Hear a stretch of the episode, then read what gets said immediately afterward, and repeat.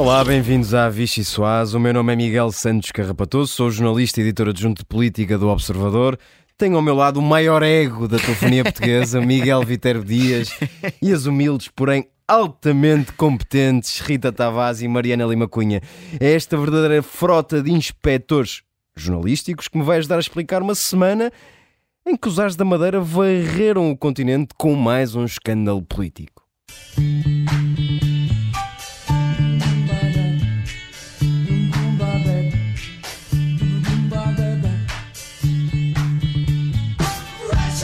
Fui 19 anos Presidente da Câmara, estou quase há 9 anos como Presidente do Governo, nunca fui acusado de nada. Este uh, caso, naturalmente, perturba o trabalho de esclarecimento que nós estamos empenhados em fazer. Não pode valer tudo em política e a Madeira não pode ser, de maneira nenhuma, uma espécie de faroeste. Não roubei nada a ninguém. Do partido. Estas são as nossas balizas, são os nossos critérios. Eu ao pedir a admissão do Presidente do Governo para que efetivamente possa existir uh, eleições antecipadas aqui na região autónoma de Madeira. Claro que vou manter o quarto, não vou me mentir. No meio de tudo isto, já ninguém se lembra que a Aliança Democrática apresentou um maravilhoso programa económico e que Pedro Nuno Santos apresentou uma portentosa lista de candidatos a deputados. Mas nós, aqui, fazemos ponto de honra de fazer serviço público. Portanto, vamos discutir tudo isto e muito mais. Venha daí a refeição mais deliciosa da política portuguesa. Miguel Viterbo Dias, como tu exigiste, serás o primeiro a falar, terás muitos minutos. Sei que estás com problemas de autoestima e, portanto, Sim, tens obrigado. todo o tempo do mundo para comentares o que bem entenderes sobre a Madeira. Um pequeno aviso: estamos a gravar sexta-feira, uma da tarde, uma e 16. Tudo está a acontecer neste Tudo momento. está a acontecer. Há informações ainda não confirmadas por nós de que eh, Miguel Albuquerque Não estamos a gravar, estamos em direto. em direto, cima do aliás, sim, para os nossos ouvintes de podcast. Portanto, eh, há informações ainda Corremos não... o risco de tudo o que dissermos aqui ser mentira Exato. quando ouvirem o Eh, podcast. há informações não confirmadas por nós de que Miguel Albuquerque pode já ter renunciado Acho um ao bocado cargo. à, à verdadeira Vichy não é? Aquele episódio era tudo mentira. E portanto, Miguel, eh, no meio Posto desta, agora atira-te, não é? nesta eh, eh, bandalheira, bandalheira, Da barafunda. tenho uma sopa de couve à madeirense para te servir. Muito obrigado. Isso é uma sopa de poncha. Bom, hum, como, como referiste, esta hora está tudo a acontecer. À uma da tarde, eh, Miguel Albuquerque está reunido com o líder da bancada parlamentar regional. Eh, ainda não se percebe bem qual vai ser a saída para o presidente do governo regional, eh, mas há uma coisa que já se percebe: é que o caso hum, está a gerar um desconforto enorme em Luís Montenegro, ou seja. Desta vez não dá para usar aquele jargão de, da autonomia da Madeira e de quase à Madeira ao que é da Madeira e ao continente o que é do continente, porque está a fazer um ricochete enorme em Luís Montenegro. Notou-se isso não só antes da apresentação do programa económico, que referiste na, na introdução, eh, Luís Montenegro foi quase obrigado a falar antes desse programa económico para tentar secar o assunto. eh, e mais do que isso, ontem eh, à tarde, na quinta-feira, quando entregou as listas da AD para ehm, a candidatura às legislativas 10 de março, o desconforto era eh, notório em Luís Montenegro. Ele praticamente não deixou os jornalistas fazerem perguntas sobre o caso, fez um- uma longa declaração de cerca de 3, 4 minutos sobre as listas e foi diretamente para a questão da Madeira. Para dizer que, obviamente, está a prejudicar o esclarecimento eh, e para eh, dizer que o PST tem uma série de critérios, mas o desconforto era tal que ele quase nem aceitou perguntas para evitar eh, depois entrar na catadupa de respostas sobre se mantém ou não a confiança em Miguel Albuquerque. Rita Tavares, isto acaba de alguma forma por. enfim, não queria usar esta expressão, mas vou usar. beneficiar o Partido Socialista. Uh, não sei se, se, se beneficia alguém. Aliás, ser- beneficia alguém? A pergunta é essa. Beneficia. Sabemos todos Ben- quem, não é? Beneficia o discurso do, do Chega, evidentemente, isso ficou claro ontem com a postura de André Ventura perante isso tudo. Uh, portanto, tudo o que estava a acontecer uh, na Madeira. Uh, nos outros partidos, nomeadamente no Partido Socialista, anda-se com um bocadinho de pés de lã também.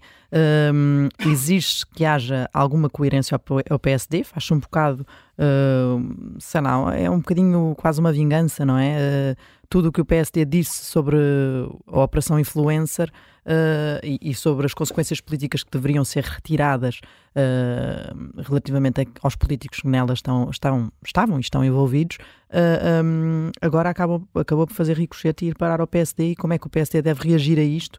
O PS está aqui a exigir que a bitola seja exatamente a mesma.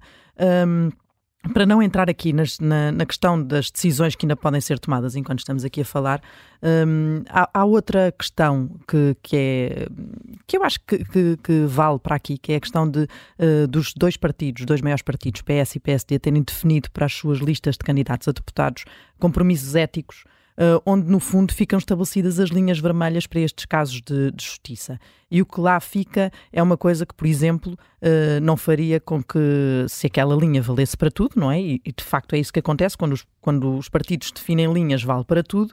Uh, o que ficou lá definido por Pedro Nuno Santos e Luís Montenegro, os compromissos éticos são muito parecidos nesta questão da justiça. Um, é que uh, só um, pronunciados para julgamento ou condenados em primeira instância por que crime contra uma decisão o Estado, de juiz, nem sequer é. Ministério Público, é uma decisão é uma de um juiz. É um juiz a validar, no fundo, a decisão do Ministério Público. Uh, ou então, arguídos, sim senhor, mas que estejam sujeitos a medidas de coação privativas da liberdade. Ou seja, Miguel Albuquerque, falando aqui muito claramente uh, para quem nos ouve, não está nesta. uh, não, se- não estaria impedido de, de ser deputado, que é, o, que, é o, que é para isso que serve o compromisso ético. Ou seja, cumpre Ah, ah, todos mas- os critérios. não Cumpre deixa todos de os critérios, curioso. exatamente. Uh, resta saber se cumpre os critérios, não- que não há critérios definidos, mas não havendo, há pelo menos estes, uh, uh, em nos quais Luís Montenegro, aliás, se apoia para, para defender a continuidade de Miguel Albuquerque. O problema é que isto é tudo muito bonito, mas depois estes casos atingem uh, cargos como primeiros-ministros, presidentes do governo regional e tudo fica um bocadinho, um bocadinho não, bastante, uh, bastante não. Calma, esta é uma discussão antiga, muito ensurdecedor e tudo, e tudo Usaste parece bem, Rita, bom uso. e tudo parece muito pouquinho uh, para serenar uh, o ambiente e, e de facto é um problema para todos, tirando para o Chega. E, e é preciso uh, uh, lembrar que Miguel Albuquerque, além de ser presidente do Governo Regional da Madeira, portanto um bastião do social-democrata, é também alguém que apoiou desde muito cedo Luís Montenegro, f- é atualmente presidente da mesa do Congresso, Pedro Calado, outros envolvidos, chegou a ser cabeça lista uh, ao Conselho Nacional numa lista uh, de Luís Montenegro, portanto são pessoas ou são figuras muito próximas do atual presidente do PSD, o que torna tudo um bocadinho mais eh, grave e embaraçoso para a direção nacional do PST. No meio de tudo isto, temos de falar de outros temas ah, e tenho Mariana Lima Cunha para te servir uma sopa requentada. Requentada porquê? Porque a renovação tão prometida por Pedro Nuno Santos, afinal, ficou um bocadinho a meio da ponta, ou não? Miguel, deixas-me só fazer uma chegazinha pequena sobre o tema anterior. Deixa porque fazer o que tu Estou quiseres. aqui à distância e tenho mais dificuldade em fazer aqueles gestos. Qualquer coisa cortamos do som. para intervir. Não, era só porque eh, nós obviamente estamos aqui e já estamos há alguns meses eh, Só a explicar falar aos nossos justiça. ouvintes que tu, na tua folga, ainda assim decidiste de dar algum dos teus minutos a este programa, Sempre, embora, dedicação à Vichy Soares primeiro. embora o Observador, enquanto empresa, respeite o direito ao descanso dos trabalhadores. Sim, queria só dizer, eh, nós andamos a falar muito de justiça, às vezes até quase mais do que de, de política. Ainda ontem estava na apresentação do programa do PCP e o Paulo Raimundo queixava-se que tinha de falar de Miguel Albuquerque, eh, de José Sócrates, que caiu mesmo a decisão na- nessa, nessa hora, eh, mas também convinha que os próprios partidos não caíssem em algumas tentações que nós temos visto recentemente, sejam cartazes da AD, eh, que era um tom, eh, penso que era uma coisa tipo corrupção e falta de ética, já estamos fartos, já chega disto. Eh, o Bloco de Esquerda também. cartaz. Muito rapidamente, sim. O Bloco de Esquerda também tem feito uma- umas campanhas em que diz que está, eh, não lhes quer dar descanso, não sabemos bem a quem. Um, e, portanto, acho que há aqui não só o discurso, de facto, eh, este discurso todo interessa ao Chega, como vocês diziam, como os outros partidos convinha que não se deixassem arrastar também para ele. Um, voltando agora ao ponto, eh, na questão da renovação, da não renovação, aliás. Eh, sim, quer dizer, Pedro Nuno Santos não inventou nem arriscou, não é, nestas listas. Um, não só... Eu, eu, ele tinha ali vários equilíbrios para fazer numa lista que era complicada de fazer, por vários motivos. O primeiro e o mais importante é que o PS tem consciência de que muito dificilmente terá eh, tantos deputados como teve na última, nas últimas eleições, ou perto disso, sequer, e portanto já está a fazer as contas por baixo. E dentro dessas contas que tem de fazer, Pedro Nuno Santos não só uh, queria dar o tal sinal de que não, não está em ruptura com o passado, que o costismo não ia ser eh, posto de parte e não vinha aí uma nova era pedronista que esquece, rompia com tudo o que veio de trás, como também tinha de fazer equilíbrios com o aparelho, porque nós de facto o que vemos aqui, além da, da continuidade e da, da falta de independentes, esses lugares, por exemplo, que podia ter, podiam ter servido para dar, peço desculpa, algum destaque a, independentes, por exemplo, a rostos novos. Os rostos que nós não conhecemos, muitos deles são, na verdade, enfim, uh, pessoas do, do aparelho socialista que até são leais a Pedro Santos há muito tempo, que o ajudaram até, enfim, nesta construção deste caminho até à chegada à liderança do PS e, portanto, uh, a lógica foi mais essa, uh, até do que, por exemplo, também houve, havia outro fator que Pedro Santos teve de inserir nas negociações, que eram os acertos com José Luís Carneiro, que andava a queixar-se de que uh, tinha poucas pessoas nas listas e etc. Ainda assim, isso não foi propriamente um fator prioritário, tanto que Uh, se é verdade que José Luís Carneiro conseguiu incluir muita gente uh, que o apoiava, também é verdade que até entre apoiantes seus se lembra que há várias cabeças de lista que, que o apoiaram, mas que não eram propriamente, não é que fossem pessoas que estavam arredadas da vida do PS e que José Luís Carneiro se lembrou e foi buscar, não é? eram pessoas eh, como Augusto Santos Silva, como o atual claro. líder parlamentar, eh, Fernando Medina está em Lisboa, portanto eram pessoas que não era assim tão difícil incluir nas listas e, portanto, eh, Pedro Nuno Santos acabou por fazer aqui uma série de equilíbrios que o que resultaram, o resultado foi que não tinha propriamente grande margem para ir buscar uh, pessoas de, de, fora ou apresentar grandes caras novas. Claro. Rita Tavares, hum, o que te apraz dizer sobre esta lista de brilhantes é, candidatos a é, Parlamento? A Mariana já disse praticamente tudo. Eu acho que isto resultou. Tu tens coisas a acrescentar. Num plano de pagamento. Disse muito, não bastante, disse muito. isto resultou num plano, quase num, num, num, plano de pagamento de dívidas, não é? Os lugares uh, que Pedro Nuno devia a quem o apoiou na estrutura anos a fio os lugares que, que, que, achava que devia atribuir ao legado de António Costa para não parecer ingrato uh, e, e ainda uh, aquela, os lugares que uh, José Luís Carneiro achava que Pedro Nuno lhe devia depois de ter tido 36% nas eleições diretas. Um, e isto, de facto, tem essa questão de não chamar uh, muitos independentes. Se nós compararmos estas listas com as primeiras que António Costa uh, apresentou em 2015, há de facto essa grande diferença. Não há assim uh, grandes caras novas e sociedade civil, nem essa preocupação. Não parece ser de resto uma linha para Pedro Nuno Santos. E, e isso não, não, não teria problema nenhum, é, é o que é, é? Só se pode tornar um problema se mostrar que é uma cabeça que não consegue sair do partido e daquela realidade. Muitas vezes paralela, não é? E, e, até problemática, sobretudo num contexto em que os partidos não estão propriamente na moda de cima junto à opinião pública e, e não há nada contra a ideia da política, é sobretudo para os políticos, nada, nada contra essa faz ideia. de partidos, isso pode ser um lugar comum, mas, Tudo bem, mas é, demais lembrar, não é? Mas a questão aqui é da capacidade de abertura para lá, uh, uh, da necessidade de responder às questões e tensões internas dos partidos, essa sim uma verdadeira bolha, uh, que é a bolha partidária. Eu, eu estou a ficar uh, nervoso porque sei que o, que o Miguel Viterbo Dias está a precisar de minutos para falar e intervir na rádio. Portanto, Miguel, não sei, não, nem te vou fazer uma pergunta. Nem te vou fazer uma pergunta porque sei que tens uma intervenção longa para, para fazer. Embora, se me permites, queria-te servir uma última sopa, que é a sopa rica, para falar do programa económico da Aliança Democrática que uh, diminui impostos, Uh, devolve rendimentos. Foste um dos poucos portugueses que olhou para o programa económico do PSD esta semana. De, de vez de ofício, sim, sim. O que te parece? Parece-te parece razoável, coerente, consistente? Em, em, linha de conta com o, com o que tem acontecido na Madeira, hum, quer dizer, a Aliança Democrática estava a ter aqui um momento de afirmação desde a convenção, com um dia que foi. Queres para... fugir para a política, não, é? não queres falar do sim, conteúdo do programa? muito pouco, sim. não tenho matemática desde o nono ano. Agora, mas em linha de conta com isso, estava a fazer um caminho de afirmação e de ganhar dinâmica. Uh, aliás, foi acusado de falta de dinâmica no arranque, na apresentação da AD, e depois ganhou a partir da convenção, só que entretanto caiu esta bomba e esse programa económico eh, ia dar continuidade a um momento bom, até por comparação com o que estávamos a falar, que eram as listas do PS, que eram listas muito fechadas sob o aparelho, e o PSD conseguia aí conquistar alguma simpatia porque conseguiu ir buscar pessoas fora, eh, mais independentes Fora ou e não. ao baú, não é? Também. e mais independentes ou não, muitos, baú. muitos tinham ligações já ao PSD, mas eram pessoas Não, afastadas da vida cuidado com as expressões, não foi dentro. Foi ao baú. E, e agora tudo isto foi interrompido com, com esta questão. A questão do programa económico vai buscar um bocadinho as boas práticas de António Costa, com apresentar uma equipa fiável e reputada de economistas para apresentar boas contas para o país.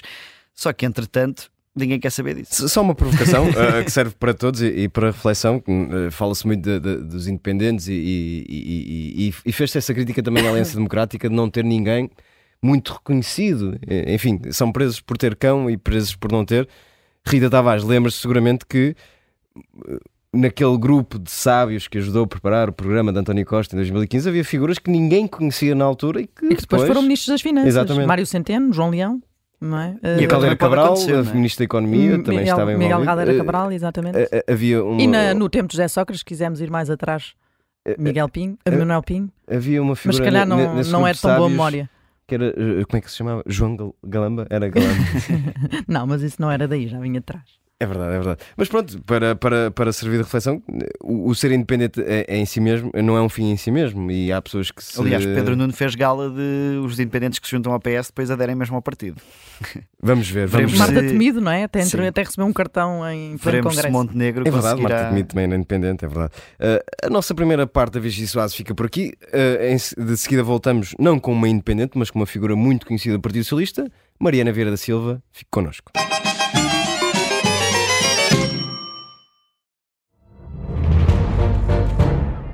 Saguei.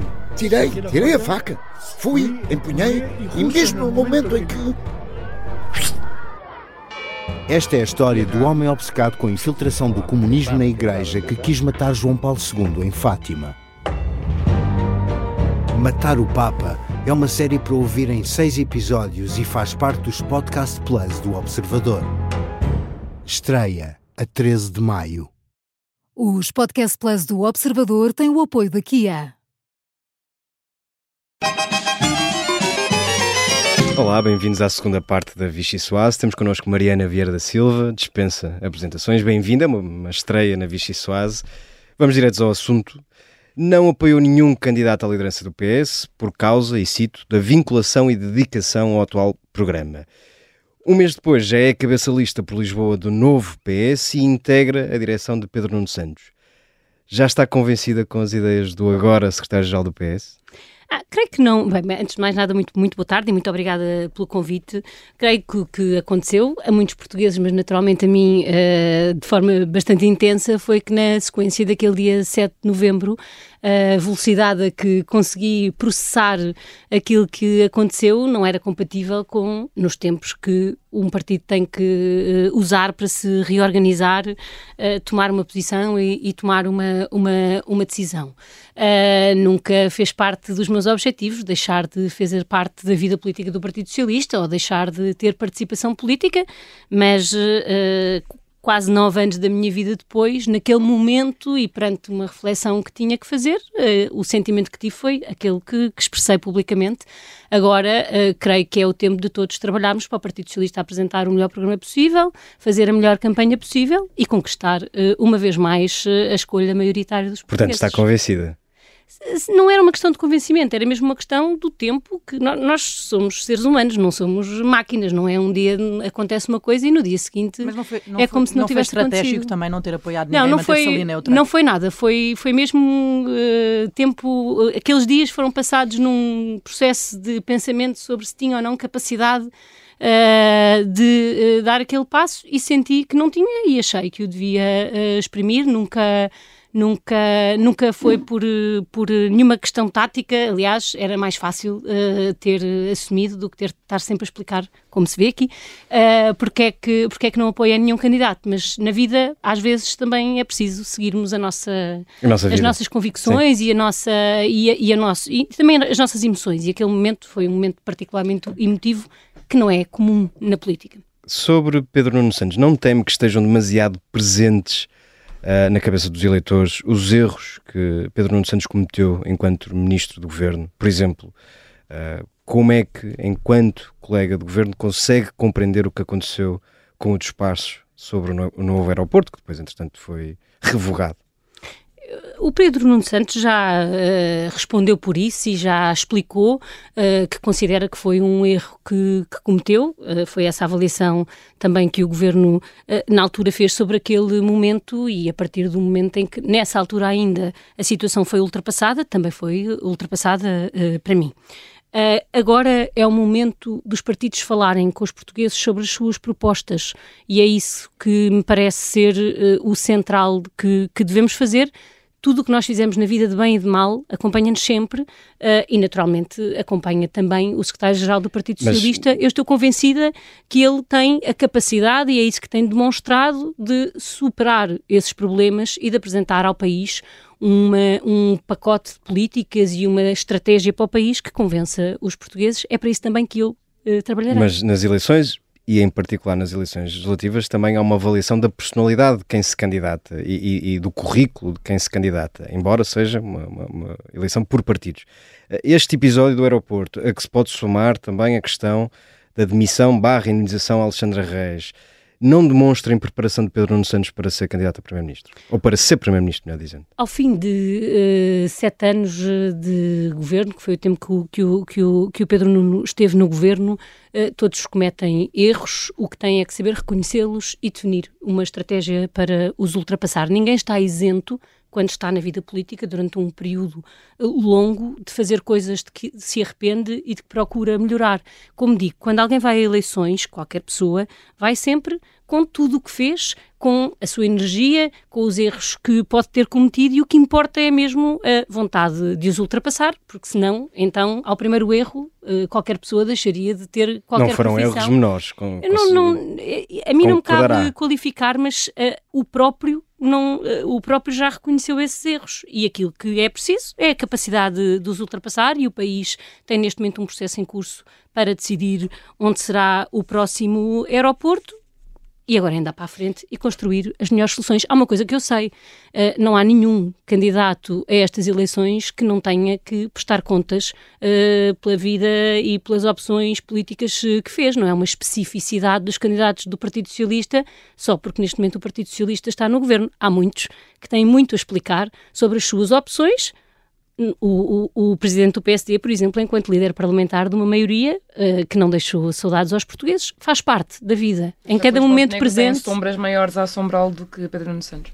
É o que tem mostrado os resultados de todas as eleições desde 2015. É que os portugueses sabem que o Partido Socialista tem estado sempre do lado das melhorias nas suas vidas, mesmo apesar das dificuldades. e, essa não é, e essa não é a avaliação que as pessoas fazem verdade, nem das propostas do PSD, nem dos em seus Em boa verdade, em 2015 o PSD venceu as eleições. Desde 2015. Muito bem. uh, olhando para a frente, uh, concorda com a desaceleração do ritmo de redução da dívida pública defendida por Pedro Nuno Santos? E com o fim, já agora deixe-me acrescentar, e com o fim da ideia do Fundo Medina para guardar o excedente desse exercício? Nós uh, temos um caminho que o país tem feito de redução da dívida. Era um caminho que vinha a ser feito até à pandemia e depois uh, a economia uh, sofreu os efeitos da pandemia, a dívida voltou a aumentar e foi preciso retomar esse caminho de redução. E chegaremos ao fim deste ano com níveis de dívida como se a pandemia não tivesse sido um, um momento de, de precalço. em cada momento nós devemos olhar para a situação do país e definir os objetivos uh, que, que, devemos ter para a dívida, que nunca são independentes da situação económica. Se uh, o ano 2024, como alguns preveem, for um ano difícil para a economia europeia, naturalmente que o país tem outras prioridades que tem que assumir. Esse equilíbrio sendo o objetivo a redução da dívida e ter as contas públicas uh, em ordem, o equilíbrio do grau e do, e do ritmo é um equilíbrio que uh, uh, tem que ser revisto sempre. O Partido Socialista ainda não apresentou o seu, o seu, programa e esse é o momento em que essas opções políticas têm que ser demonstradas, mas elas não são teóricas nem são fora do contexto político. É evidente que o caminho que foi possível fazer nestes dois anos uh, torna o caminho que falta fazer. Mas o uh, ritmo mais... tem que ser revisto em relação a que ritmo? Por tem exemplo, atualmente o ritmo é acelerado. E o problema tem alguns, o, o país tem alguns problemas em serviços públicos uh, e tudo mais. Há uma relação entre as duas coisas, ou seja, era, era possível desacelerar já e desejável desacelerar já para responder a essas urgências uh, que o país tem? Eu não creio que possa ser possível defender que os problemas que o país tem com os serviços públicos dependem do nível de investimento, porque o ritmo a que o investimento público nos serviços públicos tem crescido nos últimos anos é muito significativo. Não houve nenhuma redução do investimento nem do financiamento do SNS, pelo contrário, houve uma subida. O Conselho de Finanças Públicas muito, tem dito que, é muito, uh, que ainda é muito pouco, e há muitos problemas ao nível do investimento público e que é, que é, é Não, não, mas ainda, o, o que se passa no SNS não pode ter a ver com o nível de investimento que foi feito no SNS, porque o crescimento do investimento feito no SNS, SNS nos últimos anos foi uh, muito significativo. Aquilo que eu dizia não era isso, é o país, depois da pandemia, teve que intensificar novamente a redução da dívida, porque aquilo que era um caminho descendente pela crise uh, pandémica, mas a, a, a dívida voltou... É se já, já passámos esse período e, que e, e pode já retomamos já retomamos aquele que era o nosso objetivo em 2015, uh, eh, no fundo corrigindo o efeito de subida da dívida pública que existiu na pandemia. E agora é tempo de olhar para esse cenário macroeconómico e ver em que medida é que precisamos de reduzir, mas isso não é independente da situação económica. Estas opções uh, devem permitir sempre, e foi isso sempre que o Partido Socialista defendeu, que em períodos de crise sobe a despesa pública. Uh, uh, ninguém esteve a tentar reduzir a dívida pública durante os dois anos de pandemia, não. Tivemos a apostar em medidas que permitissem o apoio à nossa economia. E é sempre essas opções uh, que, são, que são feitas, e esse é o caminho que venceu as eleições no PS e que agora será concretizado. Pedro Nuno Santos foi buscar o uh, número 2 de António Costa para a sua direção e para as suas listas, uh, candidatos a deputados, foi buscar o Ministro das Finanças e mais 16 governantes que estão atualmente em funções. O PS tem falta de alternativas para se fazer representar uh, perante os portugueses? Não creio. Esta conversa sobre renovação precisa de ser posta em perspectiva, porque na convenção da AD, nas últimas semanas, foi preciso ir buscar ministros do cavaquismo. O próprio Cavaco Silva tem sido chamado sucessivamente a intervir. Todo o Estado-Maior do pacismo, com exceção do próprio Passos Coelho, e, portanto, os partidos têm os seus militantes, têm a sua história, eh, vivem com a sua história, e as listas do Partido Socialista têm um grande equilíbrio entre renovação e uh, continuidade, como é próprio de um partido Mas que está há oito anos de só tem os seus... Eu nunca tinha sido cabeça de lista, é a primeira vez que serei uh, cabeça de lista. Há uh, metade dos cabeças de lista nunca foram cabeças de lista e a outra metade já foram, e isso faz parte de um equilíbrio que pode parecer estranha à direita, mas que sempre existiu no Partido mas, Socialista. Por exemplo, uh, uh, só tem os seus militantes e a sua história. Não tem, por exemplo, pessoas da sociedade civil que era importante chamar. Por exemplo, António Costa, em 2015, chamou vários independentes, até para cabeças de lista. Tinha peritos, 12 peritos, uh, salvo erro, na economia, para preparar um programa macroeconómico onde apareceu, por exemplo, Mário Centeno e João Leão, que depois foram seus ministros das Finanças.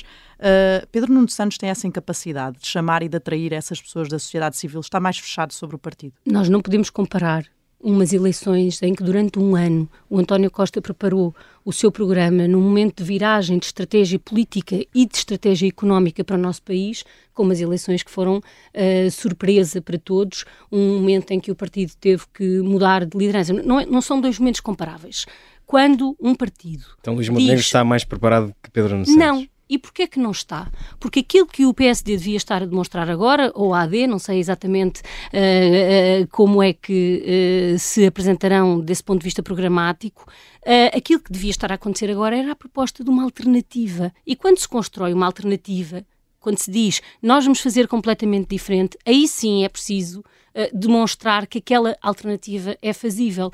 Essa, a proposta do Partido Socialista é de um novo impulso num caminho que está a ser tido. Há diferenças entre chegar e dizer vamos virar uma página, vamos fazer completamente diferente, ou vamos dar um novo impulso ao nosso, ao nosso trabalho. Aquilo que se vê do PSD é que ao fim de oito anos e meio uh, tem a mesma capacidade que teve nestes oito anos e meio de marcar a agenda, que é nula, sem nenhuma capacidade de apresentar políticas tecnicamente sustentáveis e ainda nos últimos dias foi apresentado o cenário macroeconómico sem contas sobre as medidas que aumentam mais a despesa, sem nenhuma justificação. Mas o, o Partido Socialista não, não corre nesse... o risco de ser um mais do mesmo na medida em que as pessoas são as mesmas. Bom, uh, o Partido Socialista está agora a ouvir uh, as pessoas, os independentes, e a fazer o seu processo de audição para a construção do programa do governo, e eu não me cabe a mim como é evidente, antecipar medidas de um programa que o Partido Socialista ainda não, ainda não apresentou. Portanto, ainda tem esperança Mas, que Pedro Nuno consiga não, não, não, chamar esse No Congresso do Partido Socialista houve mais novidade política do que o PSD foi capaz de mostrar no último mês e meio, e, por, e isso foi visível, incluindo aqui uh, no, no Observador, com múltiplos comentários às medidas de política lançadas. Agora, quem chega de novo e diz que a estratégia económica está toda errada, como é o caso da AD, demonstrar que é capaz de fazer. Foi isso que o PS fez em 2015 e todos os números que apresentámos em 2015 têm vindo a bater certo, apesar da pandemia, apesar da inflação, uh, e por isso o caminho de novo impulso não tem a mesma. E aliás, o, Pedro Nuno e o Partido Socialista já disseram que é no quadro do Programa de Estabilidade apresentado. Definirão, definirão as suas políticas. Viajar um bocadinho nos cenários pós-eleitorais que são imensos nesta altura, mas importa uh, perceber o que, é que se pode, o que é que pode acontecer. A seguir às eleições, podemos ter o seguinte cenário: a, a AD ganha sem maioria, recusa fa falar com, com o Chega, que é o que tem dito Luís Montenegro André Ventura apresenta uma moção de rejeição. Pedro Nuno Santos já disse claramente que não viabilizaria um governo minoritário da AD. Nem mesmo nesse cenário uh, uh, que acabei de dizer. Isso não é um erro? Eu uh, não sou defensora, não pratico, já não é a primeira vez que aqui uh, dou entrevistas uh, desse, desses cenários e desses processos de decisão. Os portugueses vão votar e é em função do peso que cada partido tiver que deve haver uma discussão sobre os cenários eleitorais, porque tudo o resto é uh, condicionar uh, um raciocínio a uma lógica que nós não sabemos se vai, se vai verificar. Foi então, isso Pedro Nuno Santos também não deve dizer que, viabiliza, que não viabiliza O Partido um, Socialista sempre tem defendido, e eu também defendo, que é mau para o sistema político em geral e ainda mais no momento que vivemos, a ideia de que os dois maiores partidos estão juntos, porque isso significa um reforço dos extremos que não é desejável em nenhuma democracia. Isso é diferente de estar a pensar como é que podem ser as coligações. Este é o momento dos partidos dizerem ao que vêm hum. e terem os seus votos. E, há dois anos, esta pergunta podia ter sido feita exatamente como está a ser feita agora. E depois houve uma maioria absoluta. E, portanto, não, este é o momento dos portugueses se pronunciar. Eh, pois foi, pois foi. E a minha resposta também foi esta. Porque há um momento. Mas acredita na maioria absoluta do PS? Acha que é possível? Acredito que o momento fundamental, a não ser quando há uma aliança eh, pré-eleitoral, o momento é o de dar voz aos portugueses, o deles escolherem as suas políticas. Porque qualquer discussão sobre uh, coligações, acordos parlamentares ou outros, nasce de quais são as políticas que deram mais força. É daí que nasce. Mas por um princípio de transparência, depois, sobretudo depois do que aconteceu de, de, de, em 2015, que surpreendeu, acabou por surpreender as pessoas.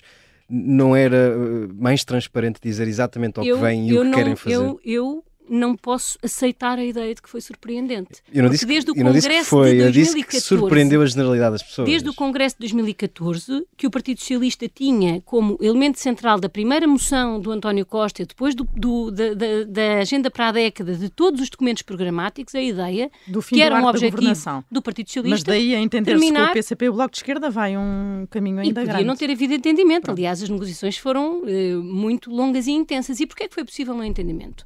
Porque os partidos tinham os seus programas e foi possível entender-se nos conteúdos dos seus programas. E, portanto, este é o momento dos portugueses votarem e dos partidos se apresentarem em eleições. Mas a, a questão até, e deixe-me voltar ao assunto, porque um dos cenários mais que, pode, que pode mesmo acontecer e para o qual as sondagens apontam é o PS até ficar à frente nas eleições, mas existir uma maioria de direita no Parlamento.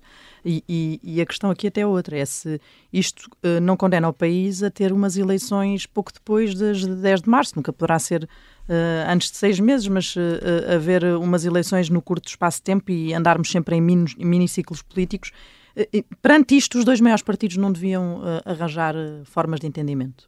Se há um partido a quem não pode ser colocada essa questão uh, e o ónus da instabilidade é mesmo o Partido Socialista, porque havia uma maioria absoluta e o Partido Socialista a proposta que fez é que com base nessa maioria e depois da demissão do Primeiro-Ministro, que foi uma decisão individual e em nome da sua consciência, se pudesse garantir uh, uma, uma estabilidade e, portanto, essa não foi a decisão e agora é o tempo dos portugueses votarem. A minha convicção é que, à semelhança do que tem acontecido nos últimos anos, os portugueses vão sabiamente votar no partido que tem sido mais capaz de garantir a estabilidade ao longo das últimas décadas. E depois, se houver uma é maioria de direita, mesmo assim, logo se vê.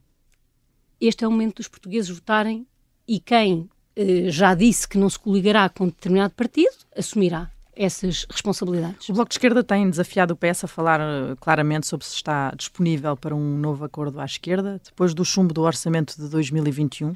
Uh, uh, há condições para se voltarem a entender? Há essa confiança? E do voto contra do Bloco de Esquerda ao Orçamento de 2020. Uh, de 2021. Não se esqueceu. 2021, 2021, 2021. Peço, não se esqueceu, já não, demonstra que há aí coisas questão, por sarar. A questão é, é, é, é mais uma vez a mesma. Só foi possível um acordo em 2015 porque foi possível entendermos num conjunto de medidas de política e foi isso que gerou uh, o, o, primeiro governo de António Costa. E, Mas portanto, depois já não foi possível entender-se mais. Em 2019 já não houve um acordo escrito e, e depois isso, a coisa degradou O fundamental é que os partidos apresentem os seus programas, que os portugueses façam as suas escolhas e que, em função do peso que cada partido também tem nas preferências dos portugueses, possam existir essas negociações. Se a pergunta é se partimos para negociações exatamente nos mesmos termos do que acontecia antes de uma ruptura, nunca é. Se é impossível, também não é. Depende da capacidade que os partidos tenham de fazer esse diálogo. Agora, há uma coisa que eh, para mim é fundamental, é de que o Partido Socialista vá a eleições com o seu programa e que esse seja o programa que os portugueses avaliam e no qual votam e com os seus protagonistas, naturalmente. Mas em 2019 uh, dizia que uma nova geringonça, sabemos que depois não aconteceu, mas que era possível e desejável, e depois o PS não quis assinar acordo escrito com as condições que o Bloco de Esquerda uh, lhe propôs. Desta vez, um acordo escrito era uma condição para assegurar que uma maioria parlamentar não se desfaz? Essa é uma visão uh, puramente formal do processo. O que aconteceu não foi isso. O que aconteceu foi que desse acordo escrito constavam prioridades contrárias ao programa do Partido Socialista. Coisa que não aconteceu em 2015, onde também houve um acordo escrito. E por isso uh, a minha insistência, que não é uma maneira de fugir às questões, é que o voto dos portugueses é feito para se uh, procurar identificar a quem cabe liderar uma estratégia de governação. E, naturalmente, isso não pode ser feito uh, traindo, contrariando medidas que são fundamentais no programa de um partido. Uh, e é por isso que às vezes há acordo, quando não há contradições fortes, o, o, e outras vezes não o há. O bloco que tem proposto é precisamente que durante a campanha possam falar de conteúdos, não é? Apresentar os programas e falar de conteúdos, para que depois haja uma previsibilidade até para os eleitores sobre se podem chegar a acordo mas este... É- conhecendo os, os, programas já, não? É? Mas este é o momento de falar para os portugueses. Os partidos eh, depois terão que criar as condições. O PS, nesta altura, não deve responder, por exemplo, ao desafio do Bloco. As coligações, ao serem pós-eleitorais, dependem de escolhas. As coligações ou os acordos ou os acordos parlamentares dependem de escolhas de portugueses, dos portugueses que ainda não aconteceram. E nós passámos as últimas eleições todas a fazer cenários que ficaram muito longe daqueles que se verificaram. E na minha perspectiva, isso tem uma razão de ser. É porque não é nos cenários teóricos que discutimos à partida que os portugueses se baseiam, mas na escolha das políticas e dos seus protagonistas. Um, mudando, vamos mudar um bocadinho dos cenários, sair dos cenários. Uh, no Congresso do PS, ouvimos António Costa dizer que melhor do que o PS, só o PS. Esta semana tivemos uma manifestação histórica das forças de segurança. Uh, temos evidentes problemas que o PS também reconhece na saúde, nas escolas, no acesso à habitação. Uh, está a faltar ao PS capacidade de autocrítica? Não, não, não, não julgo que, que falte. Uh, a política, talvez a sua dimensão mais fascinante para quem a faz, e imagino que também para quem, enquanto jornalista, a acompanha, é esta ideia de que é sempre algo inacabado. Uh, nós temos sempre a capacidade de melhorar aquilo que fizemos. Uh, nenhuma das áreas que, que, que, referiu, nem a saúde, nem a educação, nem as forças de segurança, estiveram ausentes das prioridades políticas dos governos do Partido Socialista. Em todas elas houve recuperação de rendimentos dos seus profissionais, houve uma aposta sem precedentes, por exemplo, na área das infraestruturas e dos equipamentos de segurança. Aquilo que sabemos é que há sempre mais a fazer, ou mais e melhor a fazer. O PS teve tempo para uh, chegar a Teve tempo exemplo, e fez muitas coisas. O país cresceu nos últimos... Exemplo, temos manifestações agora que não aconteciam nessa altura, não é? Porque pelo menos as pessoas parecem sentir mais na pele esses problemas agora. Porque os problemas são diferentes. Há oito anos o mundo não vivia um problema habitacional como hoje toda a Europa e o mundo uh, uh, vivem. os problemas também são novos, não é só um tema de nós não lhes termos, ou são, ou, ou vão se renovando. A minha questão é simples. Ontem, nas últimas horas, o PSD apresentou o seu programa em matéria de saúde. E ele passa, uma vez mais, por apostar em tudo menos no SNS. E essa é que é a escolha que vamos fazer. Quando dizemos que melhor que o PS, só o PS, significa que entendemos, naturalmente, em causa própria, uh, que aquele partido que tem capacidade, que tem tido a capacidade nos últimos anos de superação dos desafios que, entretanto, aparecem, ou até desafios que já existiam, mas que houve outras uh, prioridades, é o Partido Socialista. E volto a dizer, isso tem sido visível até nas propostas que uns e outros já apresentaram. Mas ainda que faltem ainda algumas semanas para as eleições. Mas quando nós ouvimos, por exemplo, Pedro Nuno Santos na Comissão Nacional do PS, disse que não está tudo bem, temos de ter essa consciência e temos portugueses que estão descontentes e que estão zangados. E ele aconselhava o PS a ter uh, humildade no, no discurso. Uh, como é que se faz, ao mesmo tempo, a defesa do legado de António Costa e isso não pode prejudicar esta reconciliação que Pedro Nuno Santos quer promover com os eleitores? Repare, o Partido Socialista ganhou as eleições com maioria absoluta quando já existiam muitos descontentes. A maioria é isso mesmo, é uma maioria, não é uma unanimidade e ninguém espera em política uma unanimidade, a não ser que esteja preparado para grandes desilusões. Uh, aquilo que, que se passa é nós temos de conciliar o reconhecimento do legado com aquilo que há para melhorar, mesmo em áreas onde o Partido Socialista já trabalhou, e com medidas de política novas que um novo líder sempre apresentará. E é isso que demonstram listas em que metade das pessoas já lá estavam e a outra metade são novas, e é isso que demonstra também um discurso político que identifica os problemas novos e as soluções novas que trará e que apresentará aos portugueses uh, no início do mês de, de fevereiro. Uh, só para lhe perguntar, já falámos da, da, origem da crise política, mas dentro do PS há quem defenda que o Ministério Público está a ganhar um peso perigoso sobre as decisões políticas. Uh, queria perguntar se concorda com essas críticas, que foram feitas por figuras de peso no PS, como Augusto Silva, como Ferro Rodrigues, e se há um, um risco de termos uma Procuradoria-Geral uh, da República a ditar decisões políticas ou quem é que está em condições de governar? Bom, uh, duas eh, coisas fundamentais. Julgo que é visível por todos uh, que é preciso olharmos para a forma como a justiça tem tido uma, uma, uma, uma implicação direta com o dia a dia uh, da política. Não significa isto nenhuma limitação à autonomia que tem que ter, mas sim com a avaliação sobre em que termos é que este impacto tem sido. O impacto não se constrói apenas de um lado.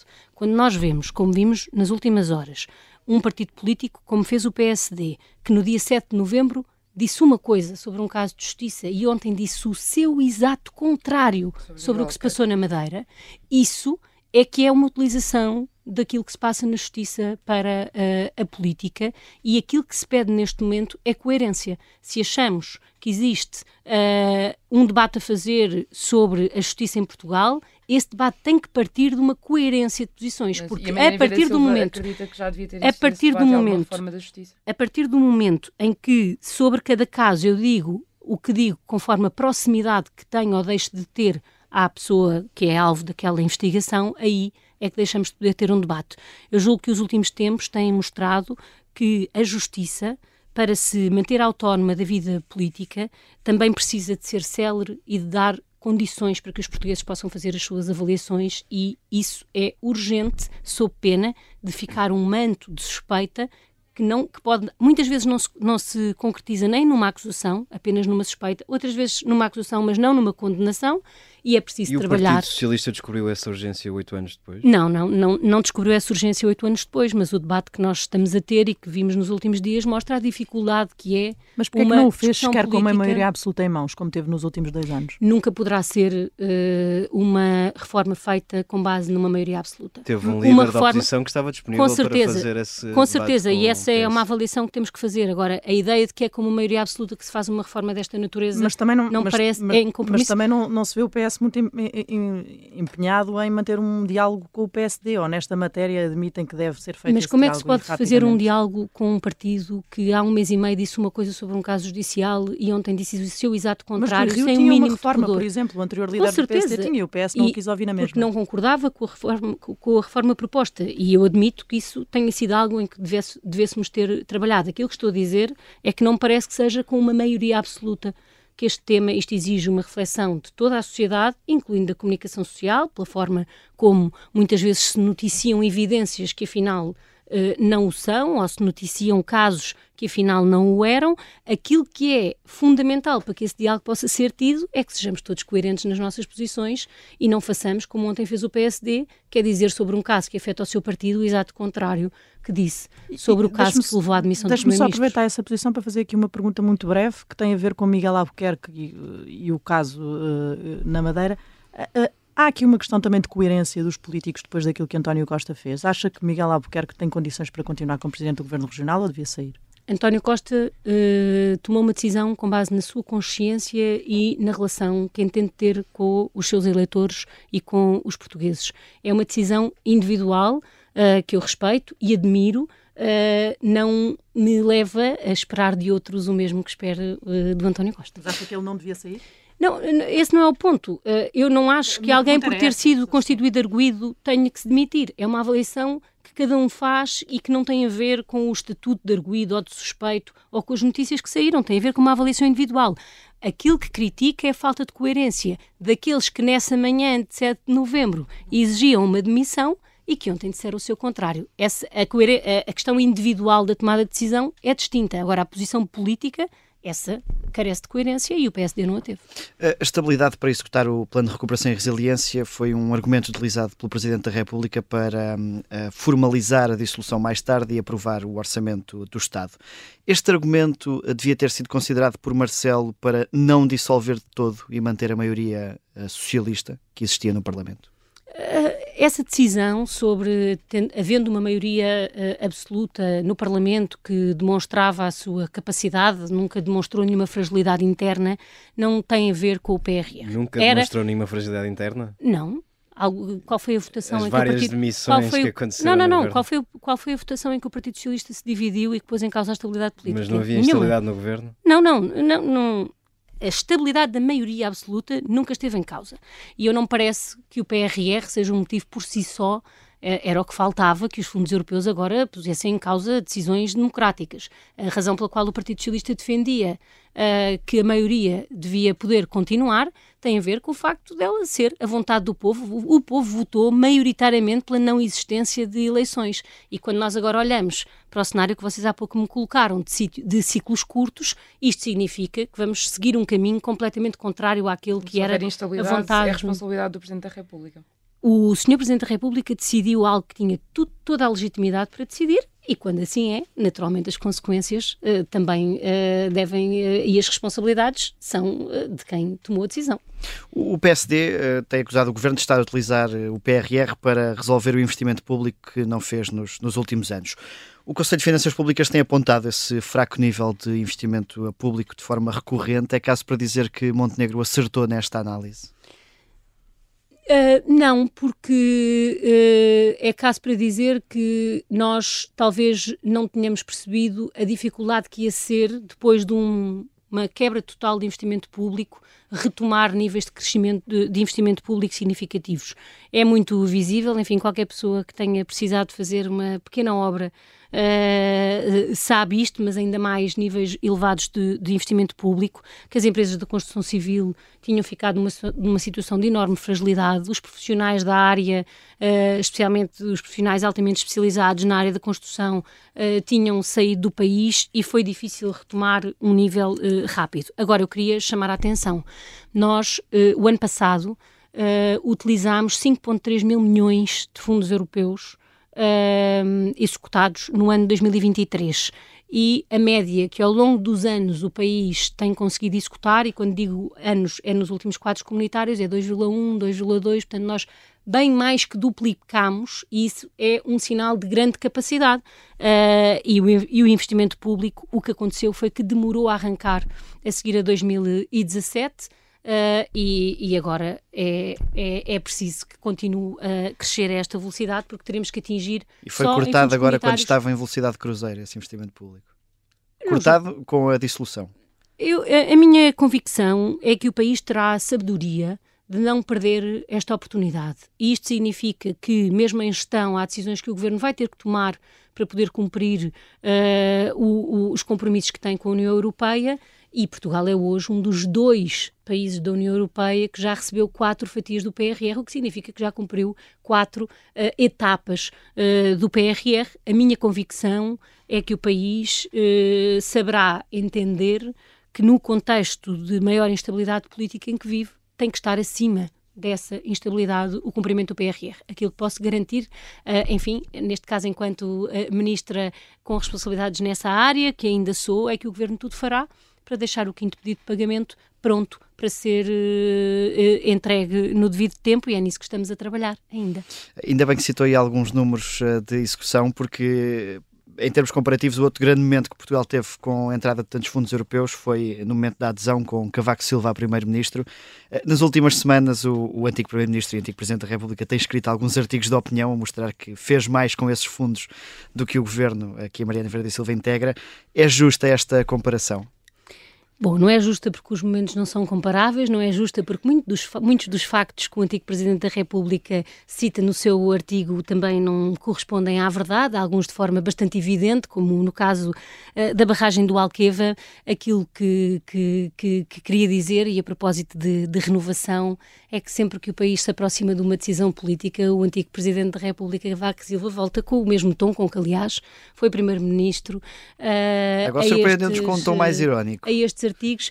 Não, não é uma questão de. Quer dizer, não surpreende ninguém que alguém que tinha este nível de azedume. Uh, face ao resto do mundo enquanto era responsável político, agora também, também o tenha e é algo que os portugueses já estão habituados. Acha que este governo moeda, não perde no, tempo de, no termo de comparação? Os momentos são completamente distintos. A complexidade de fazer uma obra pública hoje com aquela que existia nos anos 80 é do dia para a noite as preocupações ambientais, as, os pareceres e as, e as regras da contratação pública são coisas incomparáveis. Isso é visível em todos os países Quanto ao mais, uh, é, é, mesmo como digo, já estamos habituados. Quando chega a eleições, há sempre dois ou três artigos do, do, do, do ex-presidente da República uh, a demonstrar que a única pessoa Bom, uh, que está incluída na boa moeda é ele próprio. Neste caso, até mesmo durante a estabilidade da maioria absoluta, foram existindo esses, esses certo, artigos. faz parte, faz parte da, da, da personalidade. Fez sempre, mesmo enquanto, enquanto político, tinha uma determinada forma de defender a verdade e a relação com a oposição que, se, que permanece a mesma, a mesma agora uh, já na idade da reforma. Esquivou-se aqui aos cenários políticos, deixe-me tentar os pessoais. Estaria disponível para depois destes anos todos, em funções executivas, vir a integrar uma lista para o Parlamento Europeu, por exemplo? Não, eu não tenho, uh, eu não tenho, enfim, já, já, já nestes, nesta, já aqui no Observador disse, eu não penso assim uh, na minha vida política, não é assim uh, que, que, que, penso na minha vida. Eu sou uh, membro deste governo com muita honra, muito orgulho e tenho trabalho a fazer até haver um novo governo e tenho, tenham consciência que ainda é muito. Um, aceitei pertencer à direção nacional do Partido Socialista e sou cabeça de lista por Lisboa com muito orgulho neste equilíbrio entre defender o nosso legado e propor uh, novas medidas de política e o futuro e aquilo que eu farei e a forma como participarei nessa equipa, que é sempre assim que me vejo, depende de tantas coisas que ainda não vislumbro, que, que não tenho nenhuma uh, posição sobre o futuro, a não ser estes compromissos que assumi, aos quais me dedico com uma intensidade que me impede de pensar no dia da manhã. Portanto, presumo também por tudo que disse que não vai responder se quer voltar ou não a ser ministra. Não, não, acho que este não é o momento. Estou muito empenhada ainda no meu trabalho e, e por ter uh, responsabilidades sobre as matérias de fundos europeus e, como há pouco disse, há mesmo muito a fazer para Mas reconhece que havia aí uma, loja, uma lógica de continuidade que poderia dar jeito. Uh, Mas Pedro equipas, Santos na gestão dos fundos comunitários. Eu tenho uma profunda convicção de que quando nós fazemos parte de equipas, isso depende da forma como elas se constituem e o amanhã será para já, é concentrar-nos nas minhas funções governativas a implementar e executar os fundos europeus uh, e, naturalmente, a fazer as outras dimensões em que é há menos urgências uh, do meu trabalho e, enquanto candidata do Partido Socialista, contribuiu para uma grande vitória eleitoral no próximo dia 10 de março. Muito bem, Mariana Vieira da Silva, vamos avançar para o, o segundo segmento do nosso programa, o bloco Carne ou Peixe. Presumo, apesar de ser estreante, que sabe uh, que só pode escolher uma de duas opções. Venha daí a trilha. Este creio que é relativamente fácil.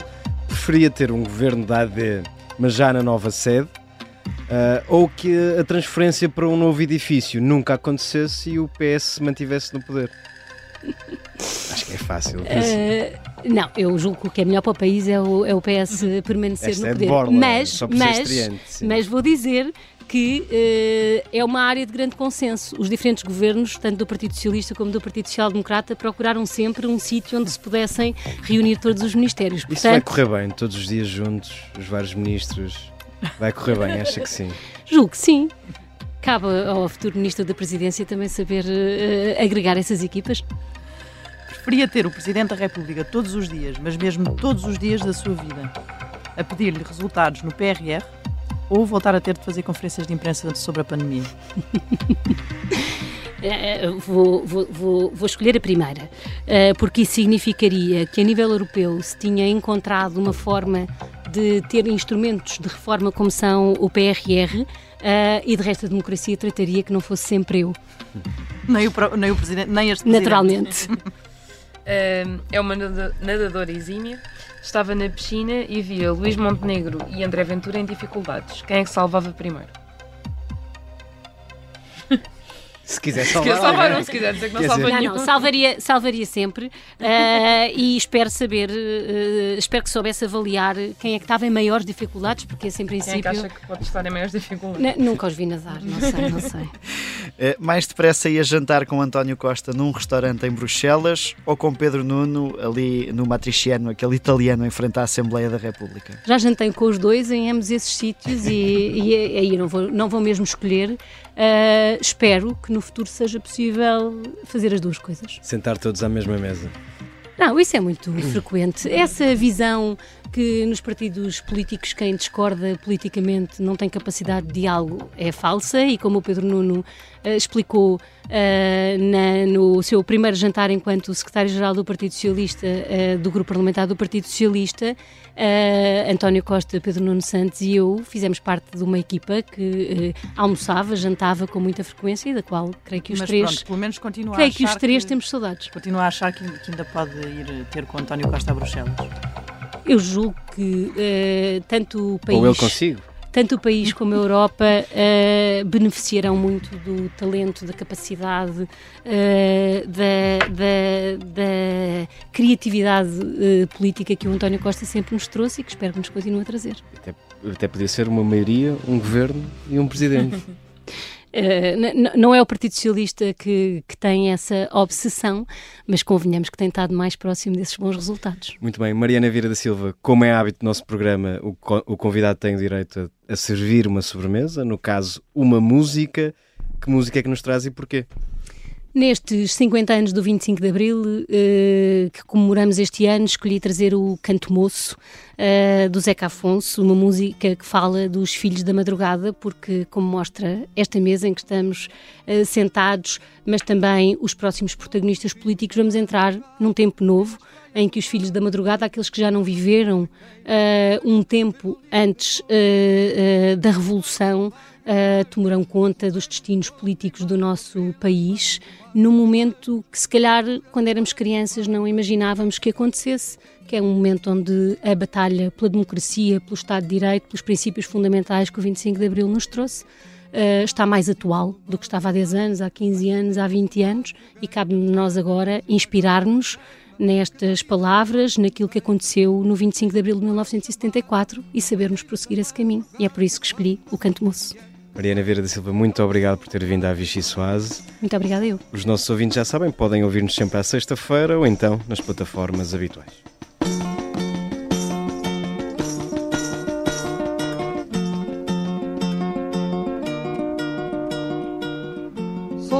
filhos da madrugada, pelas praias do mar nos vamos, à procura de quem nos traga verde oliva de flor no ramo. Navegamos de vaga em vaga, não soubemos de dor nem mágoa, pelas praias do mar nos vamos, à procura da manhã clara.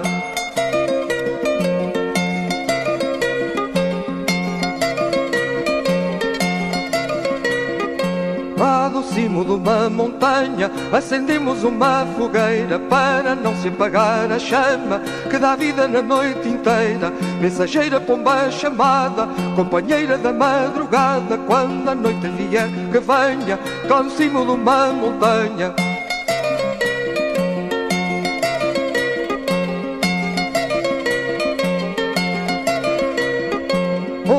Vento cortou amarras, largaremos pela noite fora, onde há sempre uma boa estrela, noite e dia ao romper da aurora. Vira a proa, minha galera, que a vitória já não espera, fresca brisa moira encantada, vira a proa da minha barca.